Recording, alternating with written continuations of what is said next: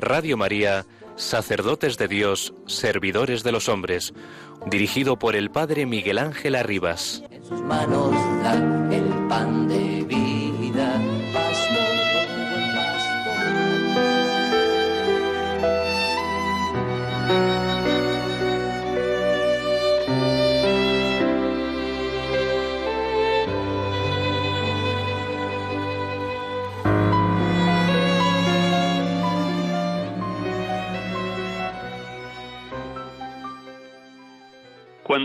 de discernir la propia vocación, es necesario hacerse varias preguntas.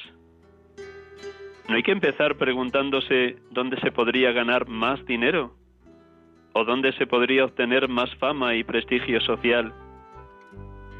Pero tampoco conviene comenzar preguntándose qué tareas le darían más placer a uno. Para no equivocarse, hay que empezar desde otro lugar y preguntarse, ¿me conozco a mí mismo? Más allá de las apariencias o de las sensaciones. ¿Conozco lo que me alegra o entristece mi corazón?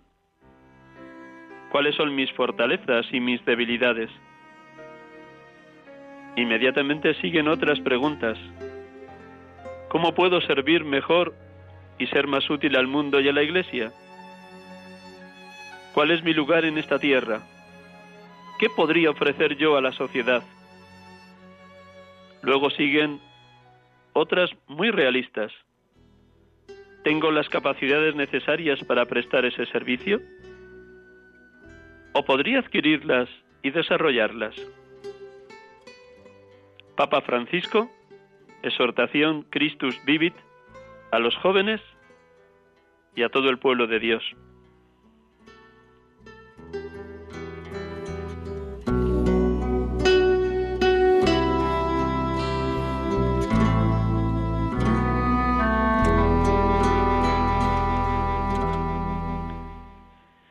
Buenas tardes, hermanos y amigos. Estamos con ustedes aquí en Radio María, en este programa habitual de cada tarde de domingo en directo, sacerdotes de Dios, servidores de los hombres, en este domingo vigésimo sexto del tiempo ordinario, hoy 27 de septiembre 2020.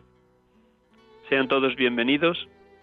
Una vez más, gracias, un millón de gracias por su oración en favor de los seminaristas y de los sacerdotes que lleguemos a ser santos, según el querer y el obrar de Dios, en el despojo total de uno mismo, en el abandono completo en las manos del Padre, sirviendo al pueblo cristiano.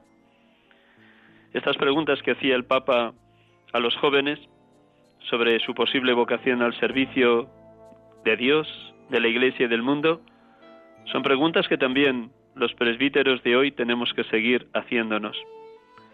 En esta tarde tendremos la oportunidad de dialogar con el padre Iván Manuel Garizado Canchila. Él nos va a contar su propia experiencia de sacerdote. Él es operario del Reino de Cristo y ahora mismo está destinado en la parroquia Nuestra Señora de Sonsoles de Madrid. Luego, dentro de un instante, le saludaremos. Ya nos está oyendo, pero vamos a dar paso, para no robarle más tiempo, vamos a dar paso a la oración como cada domingo. La palabra de Dios siempre viene en ayuda de nuestra debilidad. La palabra de Dios ilumina el momento humano y espiritual que estamos viviendo. Dejemos que el Evangelio de hoy, esta parábola de los dos hijos enviados por el Padre a la viña, nos ilumine, nos interpele y nos ayude a vivir en desprendimiento total de nosotros mismos, para no tener otro deseo sino el deseo de Jesús. Mi alimento es hacer la voluntad del que me ha enviado y llevar a término la obra que me encargó. En todo, hasta en lo más pequeño, cumplir la voluntad divina.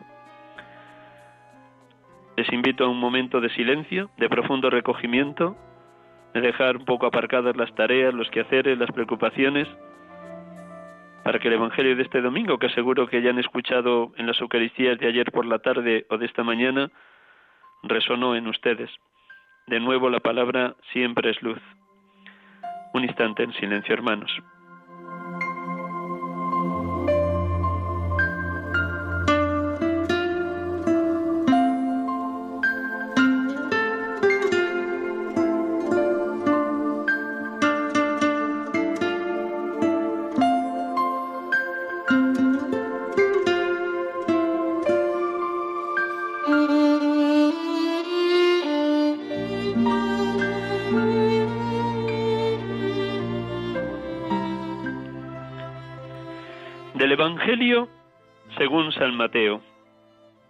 En aquel tiempo dijo Jesús a los sumos sacerdotes y a los ancianos del pueblo, ¿qué os parece? Un hombre tenía dos hijos. Se acercó al primero y le dijo, Hijo, me voy a trabajar en la viña. Él le contestó, No quiero. Pero se arrepintió después y fue. Se acercó al segundo y le dijo lo mismo. Él le contestó, Voy, Señor. Pero no fue. ¿Quién de los dos cumplió la voluntad de su padre? Contestaron, el primero. Jesús les dijo, En verdad os digo que los publicanos y las prostitutas van por delante de vosotros en el reino de Dios porque vino Juan a vosotros enseñándoos el camino de la justicia y no le creísteis. En cambio los publicanos y prostitutas le creyeron. Y aun después de ver esto, vosotros no os arrepentisteis ni le creísteis.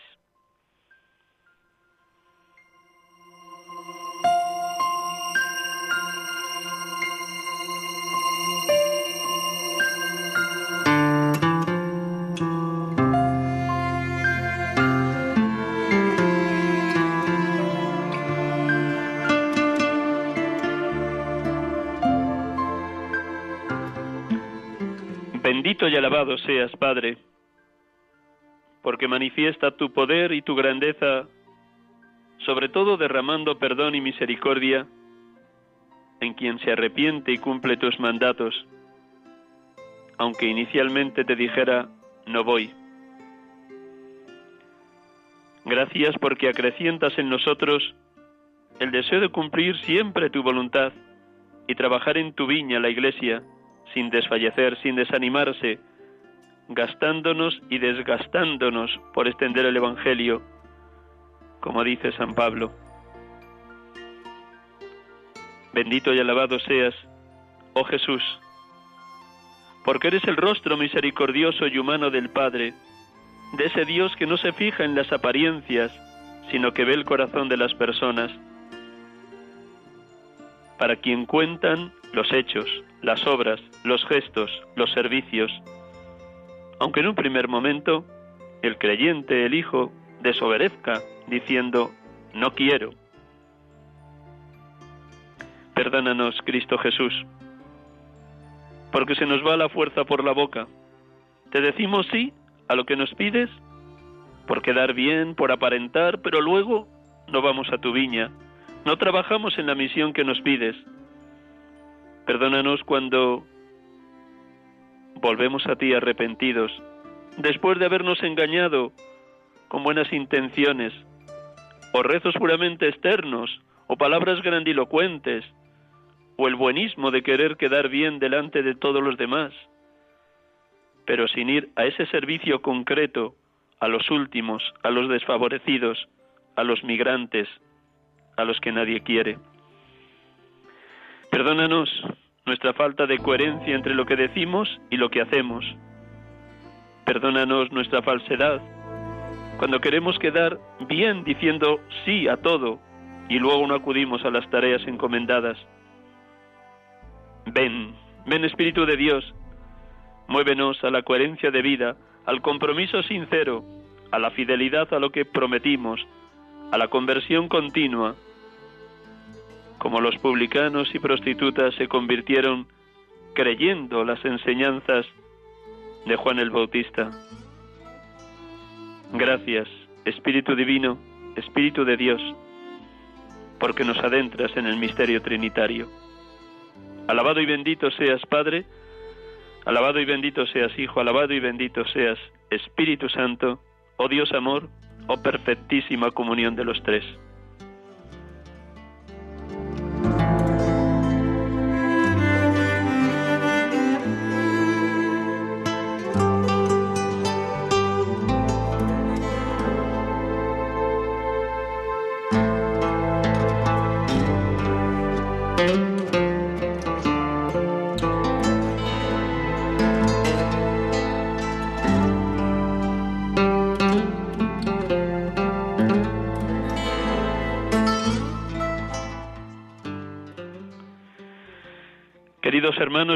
Aquí con ustedes en este programa de Radio María, sacerdotes de Dios, servidores de los hombres, en la tarde del domingo en directo, acompañándoles y ayudándoles a sintonizar cada día más con la preocupación de todos los sacerdotes por ser santos, por la preocupación del despojo total de nosotros mismos para nunca vivir de una manera rutinaria, mecánica, tibia, mediocre en nuestro ministerio.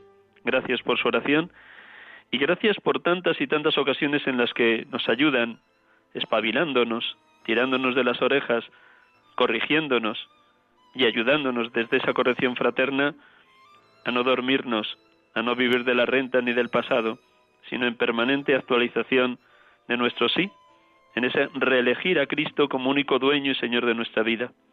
Gracias, de verdad, queridos oyentes. Y vamos a pasar ya al diálogo con un hermano sacerdote, Buenas tardes, Padre Iván. Buenas tardes, Miguel Ángel, ¿qué tal? Un saludo y a todos los que están en producción y especialmente a todos los que escuchan este programa, Sacerdotes de Dios, y pues desde la emisora Radio María. Gracias, gracias por prestarnos esta horita de la tarde del domingo desde tus quehaceres múltiples en la parroquia de Nuestra Señora de Sonsoles. Te voy a presentar y luego ya dejamos que de la abundancia del corazón hable la boca, de la abundancia de las maravillas que Dios ha obrado en ti, brote una comunicación muy sincera de lo que Dios ha trabajado en tu alma, en tu cuerpo, en tu mente, en tu corazón a lo largo de estos años. Amén. Pues el padre Iván Manuel Garizado Canchila, ¿lo digo bien? Sí, así es. Muy, muy bien, muy bien. Gracias. Él es operario del Reino de Cristo, una confraternidad sacerdotal fundada por el padre Enrique Amezcua y él está destinado en este momento como vicario parroquial en la parroquia Nuestra Señora de Sonsoles, en la Vicaría 2, en Madrid. Él nació en Colombia, en un pueblo llamado Coloso, del departamento de Sucre, el 11 de marzo de 1979. Tiene, por tanto, 41 años como acabo de decir, operario del Reino de Cristo desde que los conoció con 24 años. Antes estuvo unos años, tres años, con los misioneros de la Consolata en un camino de discernimiento vocacional. Él terminó sus estudios de teología en, el, en, el, en la Facultad de Teología de Toledo, del Seminario de Toledo, pero él estudió con sus hermanos operarios del Reino de Cristo en Olías del Rey, que es donde tienen su seminario estos hermanos de la Confraternidad de Operarios. Fue ordenado diácono por Monseñor Braulio, el que ha sido hasta hace unos meses arzobispo de Toledo, ya emérito, el 16 de diciembre del 2012. Y fue ordenado sacerdote en su país, en Colombia, en Bogotá, por el obispo Monseñor Don Vicente Córdoba, el 15 de noviembre del 2013. Por tanto, dentro de dos, tres meses apenas, mm, cumplirá sus siete años de ministerio sacerdotal. Él estuvo en un primer momento de diácono y también los meses primeros de, ordenación en la diócesis de Segovia, en los pueblecitos de Balsaín y Revenga, y desde hace seis, siete años en esta parroquia de Nuestra Señora de Sonsoles. A su vez, está estudiando en el CEU de Madrid el quinto curso de comunicación digital y periodismo. Por tanto, me imagino que su confraternidad sacerdotal le ha pedido que estudie esto porque también quiere ser una confraternidad que comunique al mundo las maravillas de Dios. ¿Alguna cosa que haya dicho mal, querido Iván? No, está muy bien. Solamente el pueblo que es Colosó. Colosó. Ah, con acento en la O. Muy bien. Ah, con acento en la O. Colosó. Muy bien. Estupendo. ¿Viven allí tus padres todavía? Sí, gracias a Dios. Eh, nosotros somos del campo. Ahí el, el, el pueblo tiene 14 veredas, que son pueblitos muy pequeños. Entonces, yo vivo en uno de, de ellos que se llama Ojito, pero pues en nuestro pueblo es Colosó. Ojito, muy bien, pues nada, ojito. Estupendo. ¿Viven allí también alguno de tus hermanos con tus padres o ya estás saliendo de, ojito? Eh, bueno, la verdad ya se casaron todos. Eh, son nueve, bueno, eran inicialmente diez chicas, pero una murió. Yo no, no la conocí, pero dejó como cuatro hijos, dos mayores que, tres mayores que yo. Y, y luego pues eh, somos cuatro varones. es una familia bastante grande. y pues sí, como te digo, todos viven ahí cerca de, de mi casa. Cuando yo voy, pues nos juntamos todos, imagínense, imagínense todas las generaciones ahí juntas. Qué maravilla. seguro que gozan los padres, seguro, teniendo a los hijos y a los nietos todos unidos y reunidos. Así es. Muy bien, pues la primera pregunta es muy sencilla. ¿Qué balancearías de estos casi siete años de ministerio sacerdotal que te ha regalado Dios? ¿Cómo has vivido tus primeros años? Luces y sombras, el gozo de ser presbítero en la iglesia. Cuéntanos.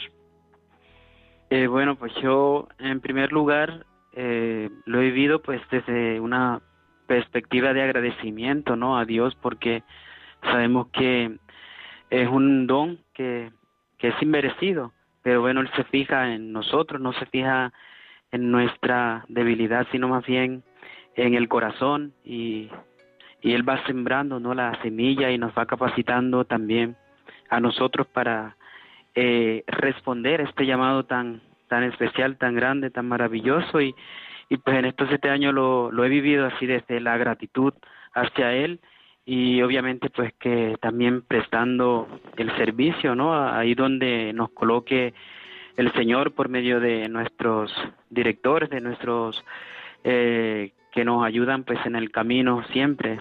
Eh, y eso, como te digo, lo, desde el servicio también, a donde estemos ahí, algo que decía el padre Enrique Amesco, nuestro fundador, es que él decía que hemos de dar fruto allí donde nos coloque el Señor.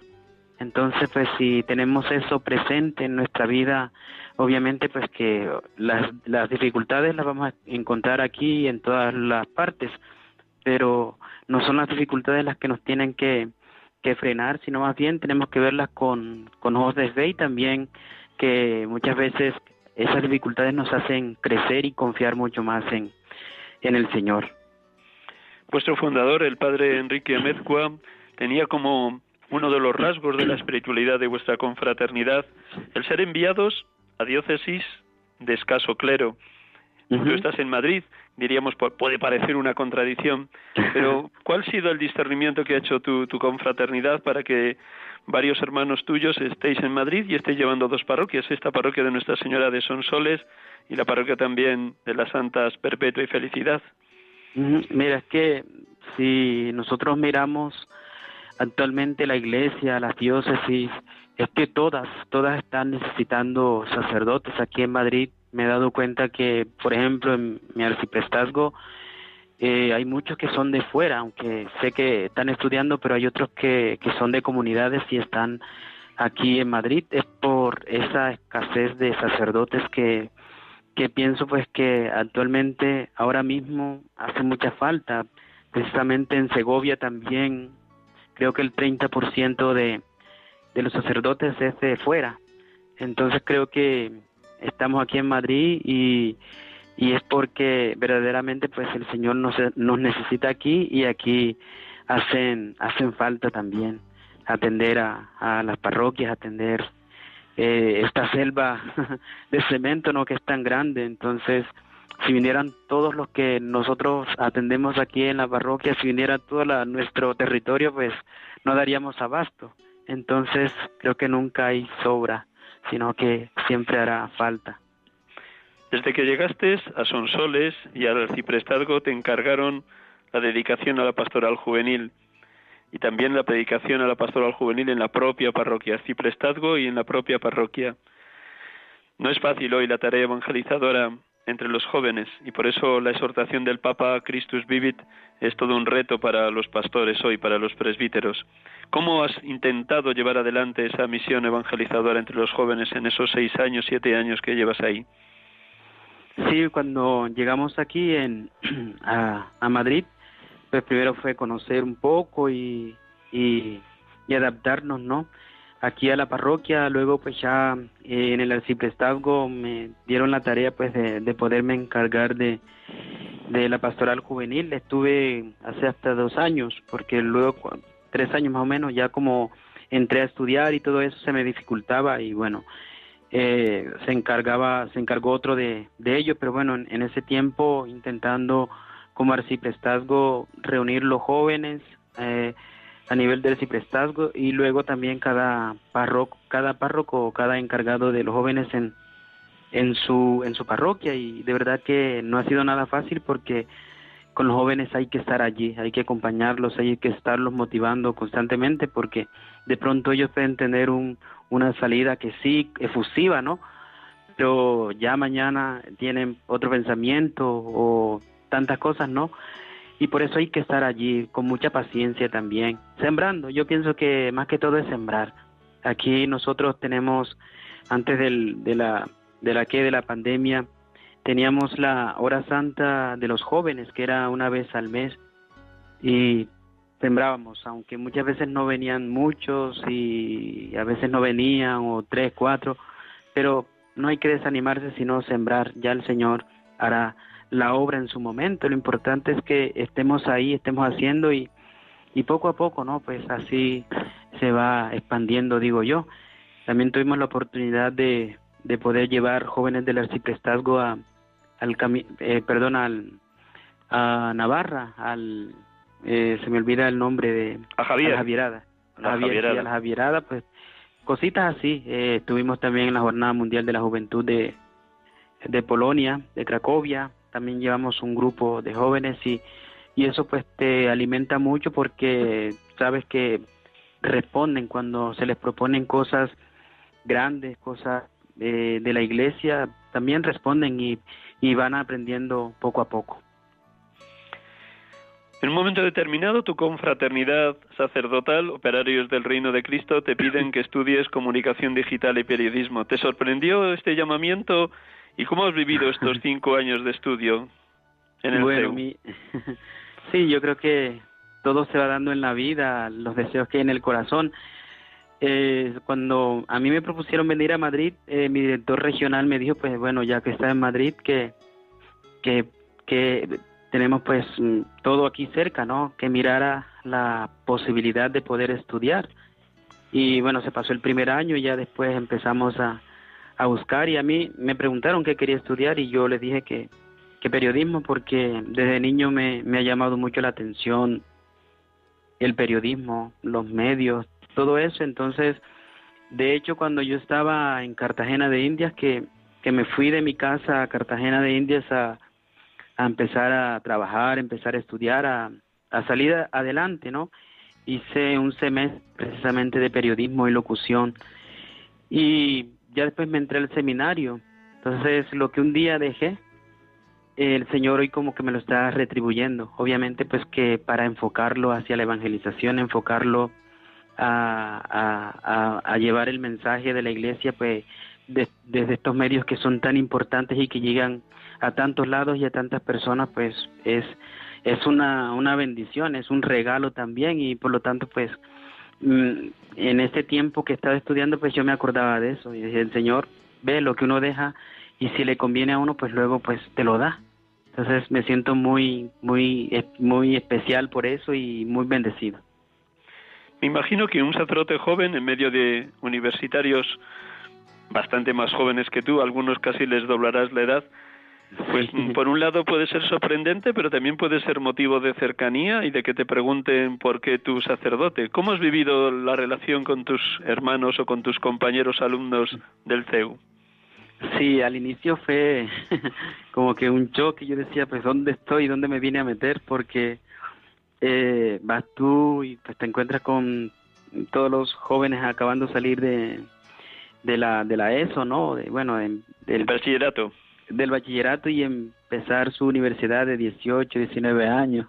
Yo en medio y, y al, al, al principio era extraño, pero ya después eh, vas conociendo, como tú decías, se acercan y te preguntan, incluso he confesado a muchos también, y ha sido una relación muy, muy bonita también porque, eh, o sea, el que un sacerdote esté ahí en medio, pues ellos lo ven también cercano, porque a veces los jóvenes tienen la imagen del cura por allá, el cura que está solamente en la iglesia rezando y, y ya, entonces eh, siempre me pregunta, ¿y por qué estudias periodismo? ¿Por qué esto? Entonces pues ya les explicaba un poco lo que acababa de decir, ¿no? De la importancia que tienen los medios ahora en, en la iglesia. Entonces encajé, encajé muy bien, gracias a Dios, y como eh, no represento mucho la edad que tengo, muchas veces hasta los profesores me confundían, ¿no? Y uno incluso me dijo, ¿tú eres seminarista? Y dije, no, no, no, yo soy sacerdote. Entonces, pues gracias a Dios eh, eh, he calado muy bien allí en, en el CEU, en medio de, de mi curso, en medio de, de ellos. El estudio del, periodismo y de la comunicación digital estará despertando en ti una enorme creatividad de cara a la pastoral, como has dicho. ¿Por dónde apuntan los profesores o tú mismo en lo que vas reflexionando que ha de ir la Iglesia en ese comunicarse con el mundo a través de los medios? Eh, mira, sí, la verdad que pues uno aprende mucho y uno dice pues es que tenemos estas herramientas que son tan tan importantes y que a veces no las sabemos utilizar o no lo sabemos eh, aprovechar. Y por lo tanto pues eh, es que incluso hasta para publicar yo que sé una imagen tienes que, que hacerlo pues con una delicadeza y saber eh, colocar un texto saber proyectarlo saber eh, poner contenido que, que quieres que la gente eh, se impacte no entonces yo dije pues qué bonito es esto hacerlo pues en la, en la iglesia, en la parroquia, en, en, el medio de la, de la evangelización. Entonces, eh, son muchas cosas. El mundo digital, el mundo del periodismo, pues es, es un océano abierto y, y es que por donde metas la cabeza, pues puedes hacer algo creativo, un podcast, un, un vídeo, eh, como te decía, un, un póster, un, un blog, eh, todo ello, ¿no? Que, que te ayude pues eso a, a, colocar ahí también el, el mensaje de, de la Iglesia. Ante todo y por encima de todo, dice el Papa, siempre el testimonio. Todo lo que acabas de decir ayuda, sin duda, pero siempre las personas que puedan entrar en cualquier página digital o que puedan leer una revista religiosa esperan siempre detrás testimonio. Por eso la Madre Teresa de Calcuta era tan periodística, porque lo que hablaba interpelaba al propio periodista que la entrevistaba y luego a cualquier persona que se acercaba a su vida. ¿Cómo unir los medios con el testimonio del sacerdote consagrado, consagrada o laico que hable a través de los medios? Pues sí, eso es muy, muy importante lo que tú apuntas ahora, ¿no? Pues eh, a través del, del testimonio, a través de la coherencia, a través de, de los mismos hechos que, que tú hagas y es como que mostrar esa esa realidad, esa cercanía, ¿no? A pesar de que es verdad, eh, tenemos nuestras dificultades, tenemos nuestras debilidades, pero ante todo, pues, eh, eh, eh esa convicción que, que tú tienes, ¿no? Y que eso lo puedes eh, llevar a través de, de los medios, a través de, de, todo lo que hemos dicho anteriormente, ¿no? Del mundo digital, de un tweet, de un, de un una frase en Instagram, ahora hasta ahora mismo, ¿no? Que tenemos WhatsApp y, y que es una herramienta tan importante, ¿no? Porque tú subes una foto, subes algo y mucha gente lo ve. Entonces, es decir, de lo que tú estás viviendo, tú crees que, que obviamente unido al Señor puedes llevarlo al exterior para que para que haga algo en, en la otra persona que lo reciba, ¿no? Para que al menos se interpele, para que al menos se, se pregunte. Hoy, por ejemplo, mucha gente no sabe que es Día del Inmigrante, de, de los refugiados, ¿no? Entonces, siquiera una palabrita, siquiera eso de recordarle a la gente, pues que hay mucha gente que hay muchas personas que están pasándola mal, ¿no? Que han dejado su tierra, su familia por cuestiones eh, políticas o de conflicto. Entonces, si les recuerdas, entonces al, a las otras personas que, que de pronto no son mucho de iglesia, les, les, les interpela, ¿no? Porque dice, bueno, pues la iglesia también se interesa por, por el otro, es decir, que no es solamente una predicación desde el púlpito, sino que, que son hechos y que, y que está haciendo cosas pues para promover, para acoger también a aquellos que están necesitando de, de ayuda. La creatividad se ha despertado de una manera fuerte, intensa, en los sacerdotes durante el tiempo del confinamiento. Muchos de ellos, también a través de los medios, enviaban a sus feligreses las Eucaristías o homilías o reflexiones evangélicas. No sé si has tenido la oportunidad de, hacer algún seguimiento de este tipo o desde la parroquia de Sonsoles habéis tenido comunicación permanente con vuestros feligreses. ¿Cómo, cómo, cómo ves que este tiempo tan duro de la pandemia puede también suscitar nuevos caminos de evangelización, bien por lo que ya habéis vivido ahí en Sonsoles o por lo que te ha llegado de otras realidades pastorales. Sí, la verdad que ahora pues, a través del confinamiento eh, muchos sacerdotes o mucha gente que, pues, que tenía de pronto los medios, las redes sociales apartadas o se dieron cuenta de lo importante que, que son si las usamos bien, ¿no? Y cómo desde ellas podíamos acercarnos también a, la, a, la, a las personas y, y yo veía mucho, ¿no? Pues lo que hacían los sacerdotes en Facebook, en Instagram. Entonces me pareció mucha creatividad, ¿no? Aunque no se escuchara bien el sonido o tal cosa, pues allí estaban. O hacían estos vídeos cortos, ellos mismos grabándose en el celular y luego enviar el mensaje, es decir, tenemos todo para poder acercarnos también en, de manera especial pues en estos momentos que no podemos tener esa esa ese fake to fake con la gente no entonces creo que ha sido importante también pues para que veamos que que podemos tirar de estas herramientas. Y de la parroquia pues también hicimos un seguimiento.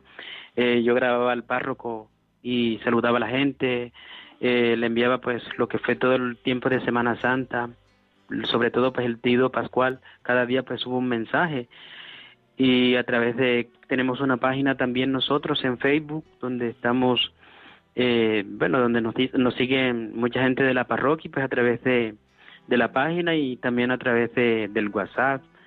Estuvimos ahí haciendo algunos vídeos para, para decir pues aquí estamos, no les hemos olvidado y están en nuestras oraciones. Muchas gracias, Iván. Miramos hacia atrás y sí nos gustaría escucharte cómo surge tu vocación después de que saliste de Colosó, de Sucre, cómo buscaste la voluntad de Dios, primero en los misioneros de la Consolata, luego en los operarios del Reino de Cristo, cómo viviste esos años en Olías del Rey.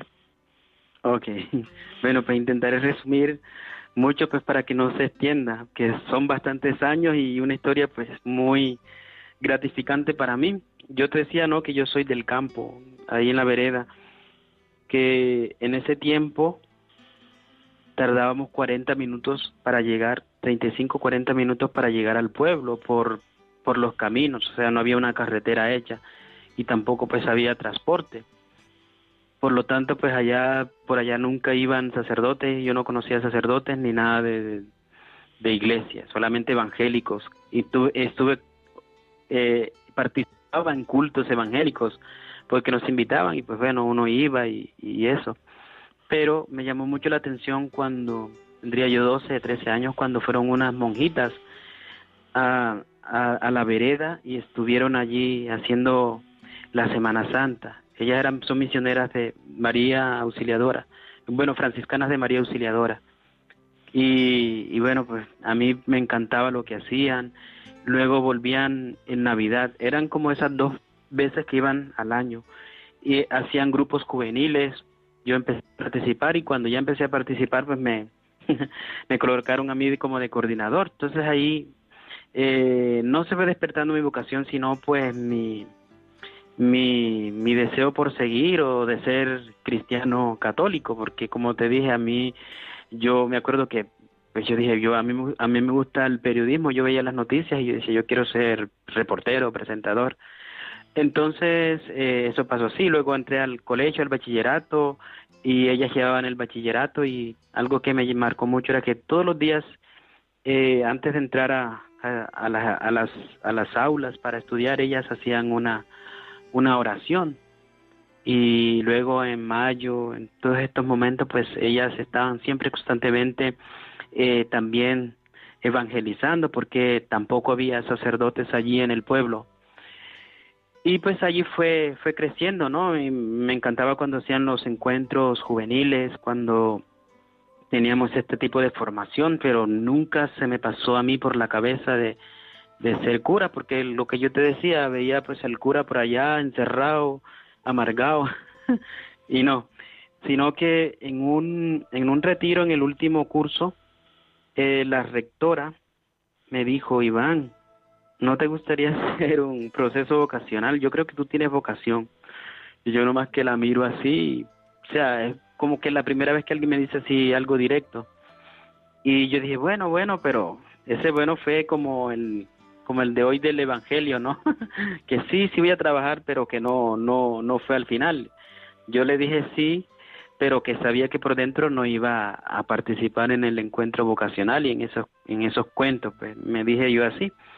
Y bueno, terminé el bachillerato, me quedé allí en el pueblo, ya propiamente en el pueblo, y una vez me invitaron a un encuentro que se llama Sistema de la Nueva Evangelización en la diócesis, y en ese encuentro para mí fue como donde me atrapó porque yo vi sacerdotes, jóvenes, religiosas, jóvenes, eh, iglesia viva. A mí eso me, llenó enseguida. Vi una, una iglesia viva, ¿no? Y, de todos los lados. Yo dije, bueno, pues voy a, trabajar más por la iglesia. Ya, eh, ya sí había sacerdote allí en el pueblo. Me pusieron de con y de sacristán, de todo eso, ¿no? Y yo le dije a, a la, después le dije al, al padre, porque una vez me acerqué a hablar con él y le dije pues, que quería ir a los encuentros vocacionales y del primer encuentro que fui, yo dije, esto es lo mío. Pero claro, yo estaba muy joven y, y, yo dije, bueno, yo quiero trabajar, quiero estudiar un poco y, y a los 18 años pues ya terminé el bachillerato y a los 19 ya me fui a Cartagena, pero pues había una religiosa que, que me dijo, mira, en Cartagena hay una parroquia de los claretianos para que ahí hay un amigo mío, seminarista, para que vayas y hables con él.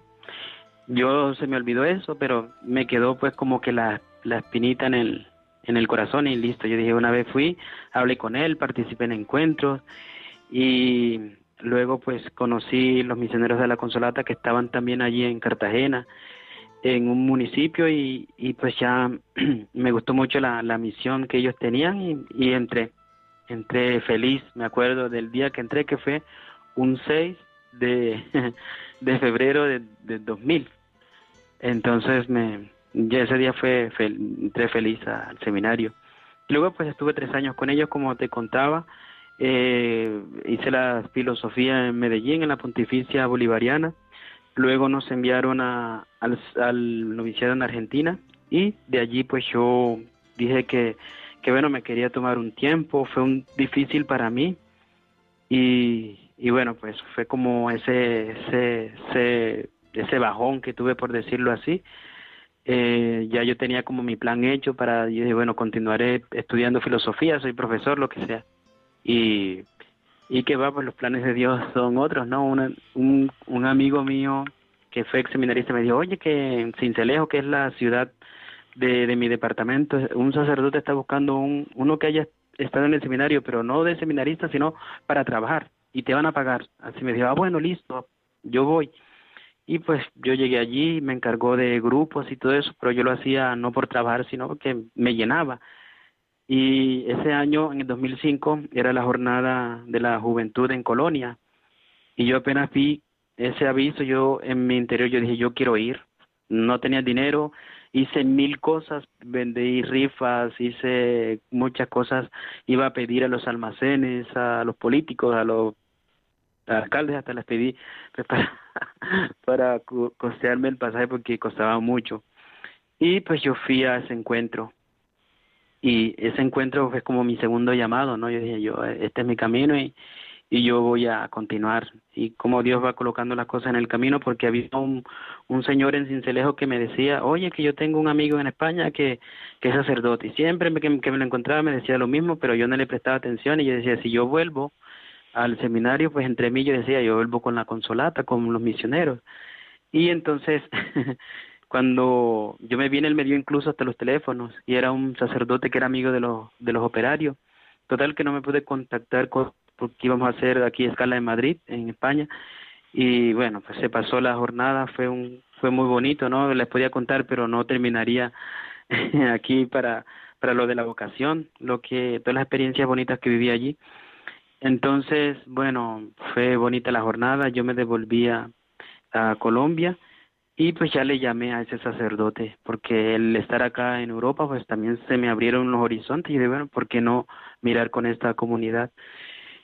Y ya pues empecé el proceso en Colombia, un año y medio creo que fue, ya me vine a, acá al seminario, a Olías y, y empezar la teología y también pues fue eh, conocer otra cultura acá en España, es decir, eh, otro, otro ambiente de iglesia muy diferente al de Colombia que pues te vas adaptando poco a poco, que fue un poco chocante al inicio, ¿no? Porque de pronto en la parroquia cuando yo llegué fue en verano veía pues todo seco y en la parroquia cinco o seis viejitas y yo dije madre mía dónde vine a tener pero te, te vas dando cuenta no de que Dios está en todas partes y que es otra forma también de vivir la fe y y pues el tiempo del seminario pues fue espectacular maravilloso ahí en Olías al, al año de estar allí me enviaron a México a hacer el curso de, de espiritualidad. Luego, eh, terminado el curso, volví nuevamente pues para terminar la teología. Terminé ya pues los estudios y, y me hicieron diácono y fue cuando me enviaron pues eso, como tú decías en la introducción, a Segovia para, para vivir ahí pues la experiencia de diácono y en, eh, haciendo responso en el cementerio. Y ya luego pues vino la ordenación y, y estuve allí unos meses de sacerdote y ahora aquí. ¿Cómo vivieron tus padres y tus hermanos tu ordenación allí en Bogotá? ¿Cómo participaron de la alegría de que un hijo suyo o un hermano suyo era ordenado? Bueno, Bogotá está muy, muy lejos de, de mi casa. Entonces, eh, no, no pude ir toda mi familia. Fueron unos hermanos. Mis papás no, no pudieron ir. Bueno, que ellos son mayores y y mi papá yo le, estaba insistiendo pues porque en avión eh, son 50 minutos y él me dijo que no, que si le que me dio así tal cual. Si quieres que te demoremos un día más de vida, mejor déjanos aquí quietos. Entonces no porque ellos no quisieran ir, sino porque la altura de Bogotá y no sé, ellos sabrán, ¿no? Tienen más conocimiento de en su corazón de ellos nunca han salido de ahí del del pueblo, entonces un viaje ¿Y pudiste ir a celebrar allá? ¿Pudiste ir a celebrar? Exactamente, sí, sí, la primera misa sí fue allí en el pueblo, pues ellos estaban allí en, primera fila, que fue pues también muy emotivo porque soy el tercer sacerdote de del pueblo y este implicó el alcalde, toda la gente, fue una fiesta muy grande. El, la primera misa allí, pues e, ellos estaban allí también. Mi papá sí me dieron la bendición y pues fue algo especial y luego pues en la vereda donde donde somos nosotros pues también hubo otra fiesta qué maravilla. Qué maravilla escucharte Iván. Mi mm. familia feliz. Feliz feliz. Bueno para que nuestros oyentes que se han incorporado ya iniciado el programa sepan con quién estamos dialogando tenemos la dicha de poder hablar hoy con el padre Iván Manuel Garizado, operario del Reino de Cristo, vicario parroquial en la parroquia Nuestra Señora de Sonsoles en Madrid. Hemos hablado del presente, hemos hablado del pasado, tu historia vocacional, del futuro. ¿Por dónde crees que el Señor te quiere llevar? ¿Cómo, ¿Cuáles son esos retos de tu ministerio sacerdotal o esas mociones que el Espíritu va poniendo en ti? Bueno, sí, yo pienso que eh, el Señor nos va colocando pues aquellas cosas en las cuales nosotros podemos eh, aportar, ¿no? Desde lo que somos, desde nuestros talentos, también pues eso que ayuda, ¿no? A la, a la evangelización, a, llevar el mensaje, como te decía, y actualmente como está el mundo ahora mismo, ¿no? Pienso que la comunicación es muy, muy importante y, y a mí, pues eso, el hecho de estar estudiando periodismo, eh, creo que se abre se abre muchas puertas, ¿no? Para seguir, no es abandonar el ministerio porque el ministerio siempre lo llevamos, pero que es verdad que también desde esta parte de la comunicación se puede hacer mucho y, y, pienso pues que el Señor pues me puede llevar por, por este camino, ¿no? De, de, de poder eh, ser ese que lleve también el mensaje a través de, de los medios de, de, desde los medios de la comunicación. Pues nada, tendremos que decir al director de Radio María que cuando termines toda tu carrera de comunicación digital y periodismo, pues nada, que te incorpores a alguno de los programas de Radio María, que seguro que nos haces muchísimo bien. Claro una última pregunta, una última pregunta, Manuel. Hablabas antes de cómo, por ejemplo, la diócesis de Segovia, de la que soy originario, ahora mismo te hablo desde Navas de Río Frío, que estoy impartiendo ejercicios a los seminaristas de Alcalá de Henares, muy cerquita de Balsaín y Revenga, donde tú estuviste en tu primer destino pastoral. Decías cómo estáis siendo una riqueza muy grande para la Iglesia que peregrina en España, tantos y tantos hermanos sacerdotes que habéis venido desde fuera, bien de África, bien de América Latina, como decías muy bien, el 30% del presbiterio diocesano de Segovia sois hermanos venidos de fuera sirviendo estas tierras. Mm, seguro que para ti ha sido, como decías, un esfuerzo grande adaptarte a la cultura, a la mentalidad, a la forma de ser y sobre todo a la realidad religiosa y espiritual de España, porque una España que hace 30 años era eminentemente católica, hoy pues, está muy descristianizada, a diferencia de esa Colombia que, que bulle en multitudes de jóvenes que llenan las parroquias. ¿Cómo te ha sido para ti el proceso de adaptación y cómo te sientes ya sacerdote en la diócesis de Madrid ahora o de Segovia cuando estabas antes? Bueno, sí, como te contaba, pues como al hecho de estudiar acá, pues ya eh, uno se va adaptando porque mm, de seminarista no solamente estás estudiando, sino que tienes la oportunidad de, de dar catequesis o luego en vacaciones salir a, lugares. Nosotros nos íbamos a las parroquias nuestras que tenemos en diferentes partes de, de España. Entonces, eh, eh, vas viendo y viviendo pues la, la, la misma realidad de la iglesia y, y pues poco a poco ya cuando ves ya estás como listo, eh, eh, eh, es lo que, lo que estamos viviendo y, y te adaptas, ¿no? La, de la forma de vivir la fe, de la, de la forma de que la gente vive la fe, pero a la final pues estamos siguiendo al, al Señor y, y cada uno pues de su forma, desde, desde su sentir. Entonces eh, también para mí es una experiencia y, y una y una riqueza, ¿no? De, de de vivir la fe desde esta, como te diría yo, eh, desde esta realidad que, que, que hay en España. Y es verdad lo que tú dices, ¿no? Pues que eh, aquí, ah, según la historia y todo, pues hace 30 años pues era diferente a lo que es ahora, ¿no? Eh, la gente se, se ha apartado bastante de la iglesia y es un reto que tenemos todos, todos para, para mostrar verdaderamente pues la vida, la vida de Dios la vida de Cristo que, que es nuestra salvación. Entonces tenemos que estar mucho más unidos y sobre todo pues mucho más cercanos de, de Dios para que Él nos impregne de su Espíritu Santo y, y sea eso lo que, lo que llevemos en estos ambientes tan difíciles que, que nos toca vivir aquí en Madrid, en toda España.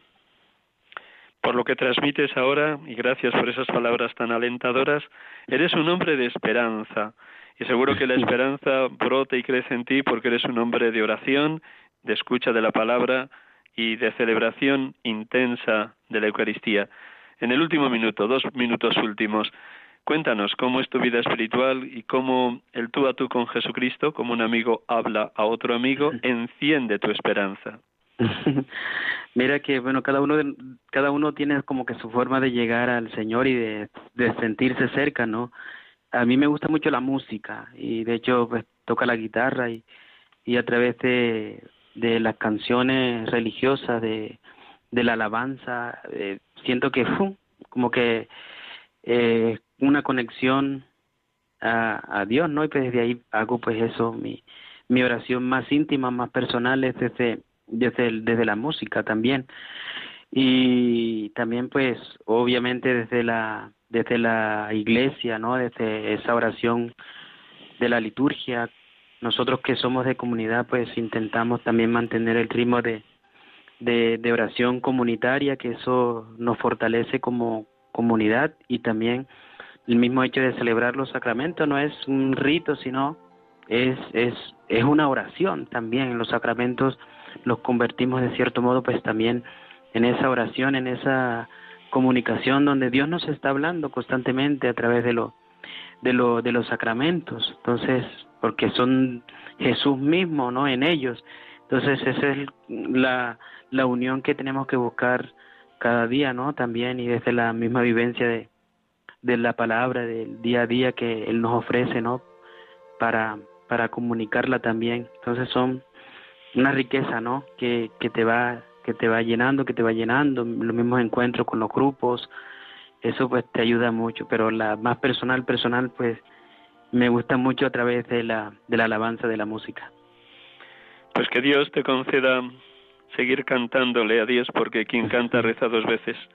Muchísimas gracias. Te voy a despedir y te quedas un instante con nosotros con el último poema con el que suelo concluir el programa.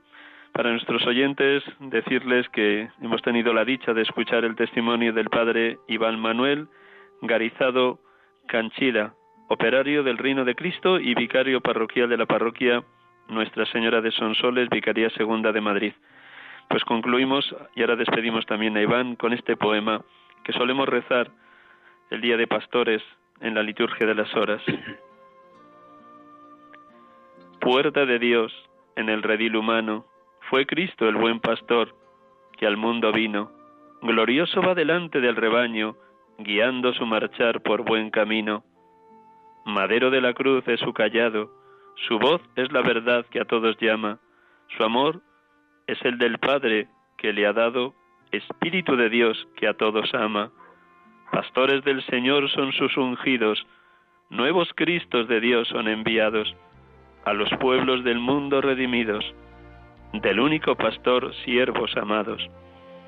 La cruz de su Señor es su callado, la voz de su verdad es su llamada, los pastos de su amor, fecundo prado, son vida del Señor que nos es dada. Amén. Amén. Amén. Buenas tardes, Iván. Gracias, gracias, gracias. Muy buenas tardes y gracias a ti también por, por invitarme y sobre todo pues porque el compartir, ¿no? El testimonio eh, ayuda mucho también a los demás, aquellos que están en casa ahora, que recen mucho por, por nosotros que lo necesitamos, que recen mucho a Dios para que Él siga llamando muchas vocaciones al servicio de la iglesia. Pues buenas tardes, buenas tardes también a nuestros oyentes. Dios les bendiga a todos. Feliz domingo, feliz semana. Hasta el próximo domingo, si Dios quiere. Aquí con ustedes, sacerdotes de Dios, servidores de los hombres. Feliz semana.